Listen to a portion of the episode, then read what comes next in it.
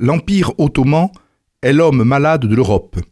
Déclaration du tsar Nicolas Ier en l'ambassadeur britannique en janvier 1853.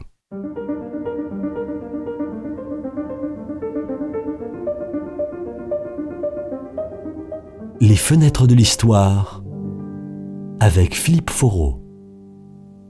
Tout au long du XVIIIe siècle et au début du XIXe siècle, les élites de l'Empire ottoman ont le sentiment que le système impérial est entré en crise ou en décadence.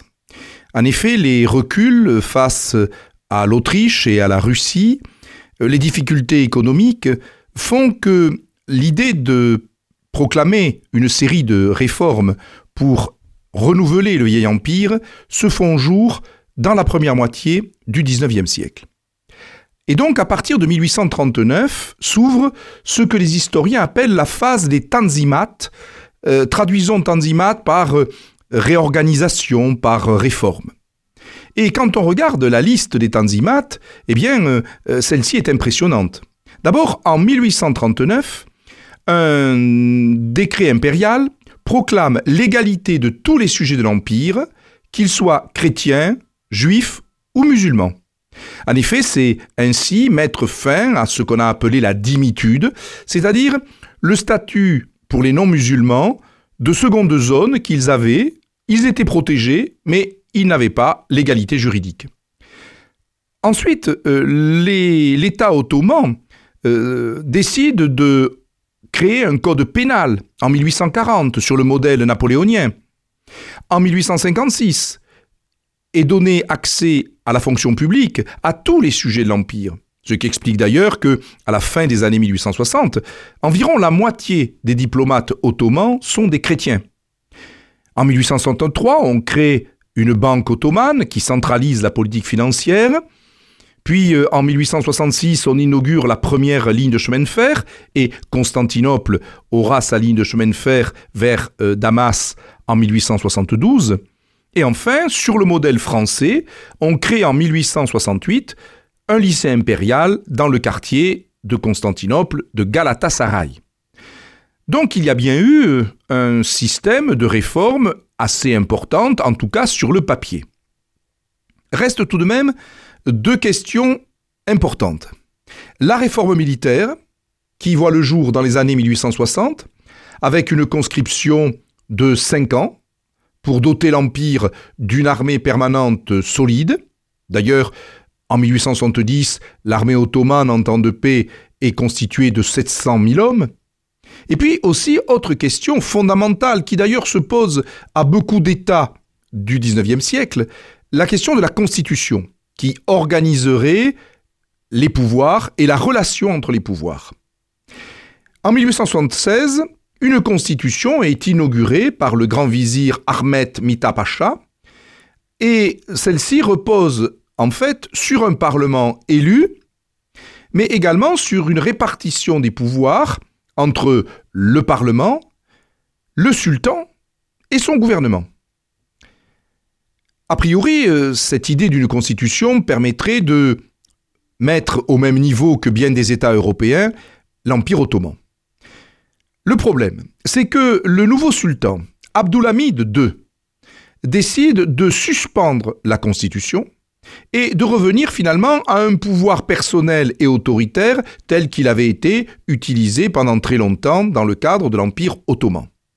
Il y a indéniablement une déception de la part euh, des élites ottomanes qui souhaitaient participer au pouvoir et également voir celui-ci organisé et euh. Or, euh, le pouvoir du sultan n'avait pas donné de résultats très probants.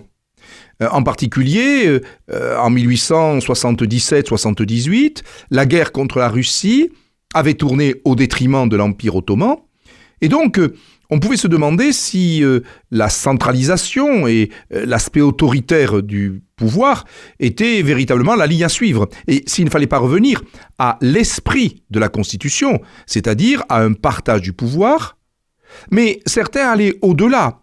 Au-delà même de la Constitution, est-ce qu'il ne fallait pas réformer l'Empire en profondeur, en le modernisant sous peine de le voir s'effondrer?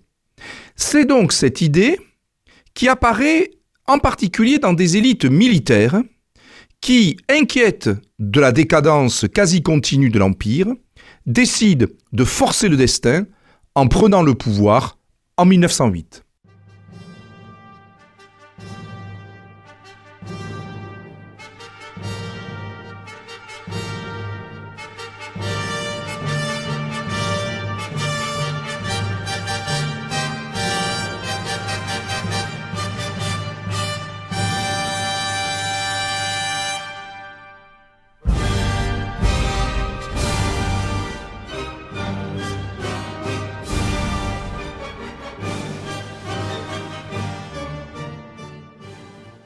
Cette révolution des jeunes Turcs, qui se veut profondément modernisatrice pour l'Empire, a été appelée par l'historien français François Georgeon, spécialiste de l'Empire ottoman, d'un mai 68 à l'ottomane, où on a le sentiment, dans les mois qui suivent la prise du pouvoir, que finalement tout est devenu possible dans l'Empire.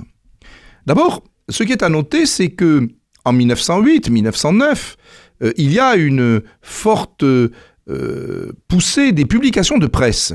La liberté de presse devient une réalité et on passe en 1907 de 120 périodiques pour 730 périodiques en 1909. D'autre part, il y a aussi l'idée qu'il faut faire participer les femmes à la chose publique. Alors, on n'en est pas encore à leur donner le droit de vote, mais il y a une volonté de les faire euh, entrer en particulier dans l'enseignement et dans l'enseignement supérieur également. Il y a même des traditions religieuses qui sont remises en cause. En effet, le, jeûne du ramadan eh bien, euh, euh, passe pour ne plus être finalement obligatoire, ce qui évidemment heurte euh, les traditions religieuses de beaucoup de sujets du sultan. Le rapport des jeunes Turcs à la religion est d'ailleurs euh, à souligner. Beaucoup estiment que l'islam a été un élément trop conservateur, qu'il a sclérosé l'Empire et qu'il a empêché l'Empire ottoman de devenir l'égal des puissances occidentales.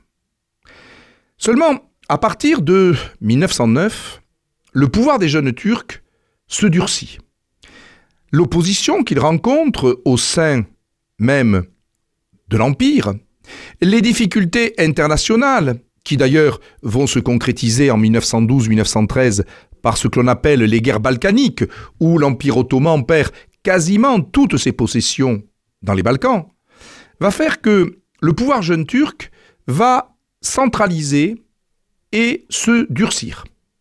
Avec en particulier la question du panturquisme. Qu'est-ce à dire? Eh bien, euh, le panturquisme consiste à affirmer le turc par rapport aux minorités arabes. En effet, l'Empire ottoman est un empire multinational et multiconfessionnel. Avec le panturquisme, il s'agit de centraliser, de renforcer la présence et le pouvoir turc au détriment des pouvoirs périphériques ou des pouvoirs des minorités, comme en particulier celle des notables arabes. Sans compter que, euh, en 1909 par exemple, dans la province de Cilicie, 15 à 25 000 Arméniens sont massacrés, ce qui annonce malheureusement ce qui se fera en masse pendant la Première Guerre mondiale. Les notables arabes de Syrie, de Palestine, de Mésopotamie, du Yémen, du Hedjaz réclament une plus grande participation au pouvoir et sont donc profondément heurtés par cette volonté de turquiciser le pouvoir, de le contrôler, et finalement de nier quelque part la multiplicité des cultures, des religions, des langues qui font aussi l'Empire ottoman. Donc, vous l'avez compris, nous assistons à un pouvoir de plus en plus autoritaire des jeunes Turcs. Ce pouvoir est dominé, à la veille de la Première Guerre mondiale, par trois personnalités. Enver Pacha, ministre de la guerre, Djemal Pacha, gouverneur militaire de Constantinople, et Talat Pacha, ministre de l'Intérieur. Et le sultan, me direz-vous?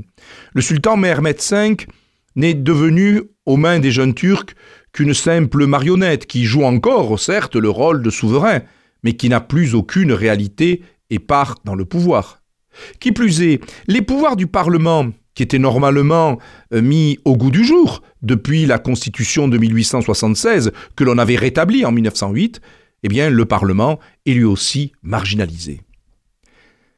Reste que le pouvoir des jeunes Turcs va faire un choix décisif en 1914. Depuis quelques années, la part de l'Allemagne, des instructeurs et des investissements allemands dans l'Empire ottoman était de plus en plus important. En novembre 1914, l'Empire ottoman va décider de déclarer la guerre à la Russie, ennemi traditionnel, mais également à la Grande-Bretagne et à la France. Or, la Grande-Bretagne, comme la France, avait pendant tout le XIXe siècle essayé de préserver une souveraineté de l'Empire ottoman parce que il craignait, en cas d'effondrement, que la puissance russe ne s'installe dans les détroits du Bosphore et des Dardanelles. Or, en déclarant la guerre à la France et à la Grande-Bretagne, l'Empire ottoman perdait d'éventuels protecteurs. En effet, l'entrée en guerre a bien été une espèce de quitte ou double pour le pouvoir des jeunes Turcs.